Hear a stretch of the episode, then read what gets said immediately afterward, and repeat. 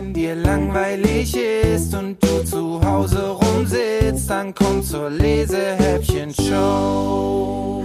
Hallo und herzlich willkommen zu einer neuen Episode der Lesehäppchen-Show. Und das ist ein ganz besonderes Live-Häppchen. Wir haben das nämlich gemeinsam aufgenommen mit den Literanauten. Und ich gebe heute einfach mal das Mikrofon und die Verantwortung in die Hände der Literanauten ab und habe eine wunderbare Moderatorin, die euch heute durch die Sendung führen wird. Hallo, ich bin Salia Malik, ich bin 17 Jahre alt, ich bin eine Literanautin und wir Literanauten sind ein bundesweites Leseförderungsprojekt und wir laden Kinder und Jugendliche ein, aktiv am Programm mitzuwirken und das Ziel ist einfach, Kinder und Jugendliche für Bücher zu begeistern. Außerdem möchte das AKJ allen Kindern und Jugendlichen unabhängig von ihrer Herkunft den Zugang zu Literatur ermöglichen und Lesemotivation zu fördern. Und dafür sitzen wir mit 80 Jugendlichen auf einer Tagung in Bad Hersfeld. Dafür sind acht Jugendgruppen aus ganz Deutschland angereist und haben speziell für euch fünf Buchtipps vorbereitet. Und ich will gar nicht lange reden, ich gebe einfach weiter an Rosalie und Ella. Ist das wahr? schrie sie trat vom Bett zurück und richtete die geladene Waffe auf Ingrid. Ingrid strich sich mit der Hand über das Gesicht. Sie war so verkatert, dass sie weder das Geschrei noch die Waffe wahrnahm. Was ist los, Kleines? fragte sie. Sie hatte die Pistole immer noch nicht bemerkt, als sie ihr Ning die beiden Zeitungen unter die Nase hielt. Ist das wahr? schrie Ning wieder. Sag mir sofort die Wahrheit oder ich schwöre, ich bringe dich um. Das war ein Ausschnitt aus dem Buch Top Secret, die neue Generation Teil 1 der Clan. Und in diesem Buch geht es um einen Teil des britischen Geheimdienstes. Aber das Besondere an diesem Teil des britischen Geheimdienstes ist, dass sie nur Agenten von 10 bis 17 Jahren haben. Und warum sind die nur 10 bis 17? Ich meine, die sind ja noch Kinder. Was bringt das denen denn? Naja, auf Mission denkt halt nie jemand, dass es wirklich Agenten sind, weil von Kindern, da gehst du halt nicht aus, dass es Agenten sind. Das stimmt, das ist schlau. Ich glaube, ich habe davon gehört. Die haben auf dem Campus dort ja auch verschiedenfarbige T-Shirts, zum Beispiel blau, oder? Ja, was heißt eigentlich blau? Blau tragen die Kinder dort, wenn sie während ihrer hunderttägigen Grundausbildung sind. Die soll sehr hart sein, aber man muss sie bestehen, um eine Mission zu bekommen. Das kann aber leider manchmal echt lang dauern. Stimmt, das hat mir bei dem Buch auch sehr gefallen, dass ich immer wieder dann nachgeschlagen habe und geguckt. Und der Autor hat sich da schon richtig viel Mühe gegeben. Ja, ich glaube, der hat sich da echt was dabei gedacht. Der Autor heißt Robert Muchamore. Und wusstest du, dass er einfach 13 Jahre bevor er die Bücher geschrieben hat, Privatdetektiv war? Echt? Oha, voll krass. Ja, also ich fand das richtig interessant. Heute lebt er in London. Von, Von uns, uns bekommt das Buch auf jeden Fall 5 von 5 Sternen und, und viel Spaß beim selber lesen. Nachdem wir uns diesen wunderbaren Buchtipp angehört haben, ich habe direkt Lust bekommen, mir dieses Buch zu kaufen und durchzulesen. Und ich hoffe, ihr auch und eure Aufmerksamkeit wurde genauso geweckt wie meine. Springen wir direkt nach Österreich und zwar zu Heinz Jannisch und Michael Rohr. Dazu habe ich jetzt drei Literanauten hier sitzen und zwar Daniel, Sophie und Effe. Wollt ihr direkt anfangen? Ja. ja. Schneelöwe. Die Auflage ist Tirolia und das Buch ist für den Deutschen Jugendliteraturpreis nominiert. Ich lese einmal direkt ein kleines Zitat aus der ersten Seite vor. Ich bin ein weißer Schneelöwe. Der Junge nennt sich einen weißen Schneelöwe und Daniel wird euch jetzt erklären, warum. Also laut dem Buch behauptet ja der Junge, dass er wie ein Löwe besser hört, sich geschmeidiger bewegt und lauter knurrt, wenn jemand geärgert wird im Bild, was mir jetzt gerade auch erst aufgefallen ist, ähm, sieht man, dass äh, das ganze Buch vor allem alles in Blau und Weiß ist. Und wenn man ganz genau hinschaut, sieht man auch, dass alles mit dem Kuli gezeichnet wurde. Viele Bilder, aber wenig Text, ist sehr spannend. Und der Cousin, der müde Walter, wird ja auch im Buch erwähnt. Und Sophie wird euch erklären, was er mit dem weißen Schneelöwen zu tun hat und warum er der schwarze Schneelöwe ist. Ja, genau. Also der müde Walter hat schwarze Flecken hinterm Ohr und deswegen hat er sich der schwarze Schneelöwe genannt. Aber weil der Junge überhaupt nicht möchte, dass man ihn und seinen Cousin verwechselt, hat er sich also der weiße Schneelöwe genannt. Ja, im Buch ist ganz interessant, dass es so viele verschiedene Charaktere und ähm, Menschen gibt und eigentlich das innere Wesen. Darum geht es im Buch. Das war es eigentlich. Wir, Wir hoffen, ihr habt Lust, auf das Buch bekommen. bekommen. Bis zum nächsten Mal. Tschüss. Tschüss. Jetzt will ich gar nicht viel sagen, sondern wir machen direkt weiter mit dem nächsten Buchtipp. Dazu habe ich jetzt Clara, Lena und Lara. Es war erniedrigend, angeklotzt zu werden wie ein Zootier, doch daran hatte er sich gewöhnt.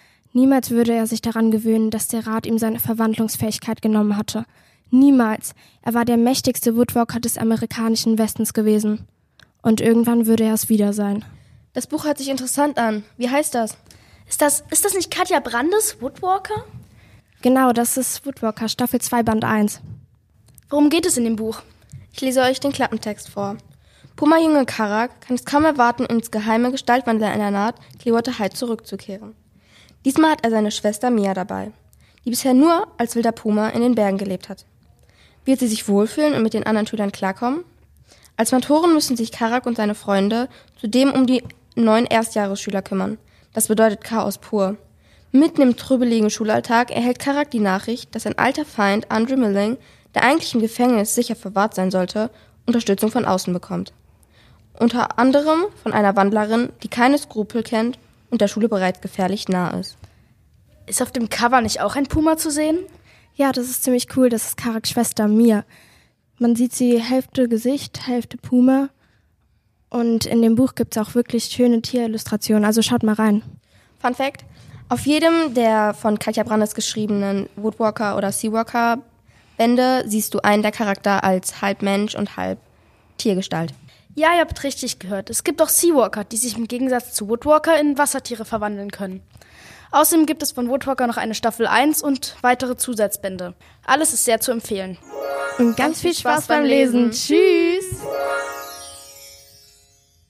Ich habe jetzt neben mir vier wundervolle Literanauten sitzen. Zoe, Marlene, Maret und Jakob. Und wir steigen direkt ein in die Geschichte mit einem Zitat. Ich war siebenmal verheiratet. Und nie hat es sich auch nur halb so gut angefühlt wie jetzt. Ich glaube, dich zu lieben ist das Wahrhaftige an mir. Evelyn Hugo. Eines der Bücher, die mit am häufigsten auf BookTalk zu sehen sind und empfohlen werden, ist Die sieben Männer der Evelyn Hugo von Taylor Jenkins Reid. Das Buch war echt sehr, sehr lange sehr gehypt. Und ich persönlich wunderte mich auch, wieso es nie eine deutsche Ausgabe gab. Beziehungsweise bis 2022, denn jetzt ist es im Ullstein Taschenbuchverlag erschienen. In dem Buch geht es um Evelyn Hugo, eine Ikone der 60er und 70er Jahre in Hollywood. Sie möchte in ihren letzten Lebensjahren eine Biografie mit der Journalistin Monique Grant herausbringen. Die Interviews gehen durch das Leben der Evelyn Hugo und beschreiben ihre Lebensabschnitte über ihre Hollywood-Karriere und die Beziehung zu ihren sieben Ehemännern und deckt schockierende Wahrheiten über sich selber auf. Das Buch hat uns sehr überzeugt, weil durch seine chronologische Form in den Interviews kann man als Leser quasi Evelyn Hugo die ganze Zeit spüren und Taylor Jenkins Reid gelingt es einfach einen hohen Spannungsbogen aufzubauen und mit einem großen Plot-Twist am Ende hätte niemand gerechnet. Von uns eine klare Empfehlung. Und jetzt kommen wir zu unserem letzten fantastischen Buchtipp von Alexia und Lara. Der Geschmack von Schokolade lag schwer auf seiner Zunge. Man müsste einmal ein Buch schreiben, das so hieß. Schokolade, damit die Leute es kauften, wegen des Titels. Aber es würde um etwas ganz anderes gehen. Wir stellen euch unser absolutes Lieblingsbuch Blut und Schokolade von Pierre Martin vor. Es ist ein Jugendroman ab 14 Jahren und wird aus drei Sichten erzählt. Und nun möchten wir euch einen kleinen Einblick in die Geschichte geben. Die Hauptcharaktere sind die 18-jährige Manal und der junge Mann Issa, der auf der Suche nach seinem verschleppten Bruder Yaya ist. Warum wurde der denn verschleppt? Der kleine Bruder Yaya wurde wahrscheinlich verschleppt, um auf einer illegalen Kakaoplantage zu arbeiten. Illegal? Wieso? Weiß man nicht, ist wohl billiger für die Leute dort. Aber Ah. in, in dem Buch geht es auf jeden Fall um Kinderarbeit und auch um die Umstände, um de, in denen sie dort arbeiten müssen. Das ist aber extrem. Und was machen sie dagegen? Naja, Manal findet das heraus und möchte Issa, seinem Bruder und den anderen Kindern helfen, zu fliehen. Dann hoffen wir mal doch, dass es funktioniert. Das ist aber ausgedacht, oder? Nein, leider beruht diese Geschichte auf einer wahren Begebenheit. In, vor allem in Westafrika werden auch illegal Kinder als Arbeiter eingesetzt. Wir finden, dass das Buch sehr interessant geschrieben ist und dass es zum Nachdenken über unseren Konsum anregt. Wir empfehlen es an alle Leute, die gerne Schokolade essen. Vielleicht kann man mit, nach diesem Buch ein bisschen anders auf die Schokolade gucken und achten, woher man diese bezieht. Wow, danke schön an alle, die uns jetzt diese fünf wundervollen Buchtipps präsentiert haben. Ihr habt recherchiert, durchgelesen und uns alles richtig schön zusammengefasst. Einmal Dankeschön. Aber diese ganze Podcast-Episode wäre gar nicht möglich ohne unser Technikteam. Nehal, Fidaus und Sean. Und Dankeschön, dass ihr so gut im Hintergrund mitgemacht habt, auch wenn man euch nicht gehört habt. Und auch nochmal ein ganz großes Dankeschön an Lena Stenz, die uns das alles ermöglicht hat. Es hat uns allen Spaß gemacht. Möchten Sie auch noch was sagen? Ich bin auch ganz stolz auf euch und jetzt holen wir einfach alle nochmal rein. Wir wollen von allen nochmal den Namen hören. Es war mir eine Ehre. Und die Abmoderation mache ich. Die Moderation hat Salia geführt.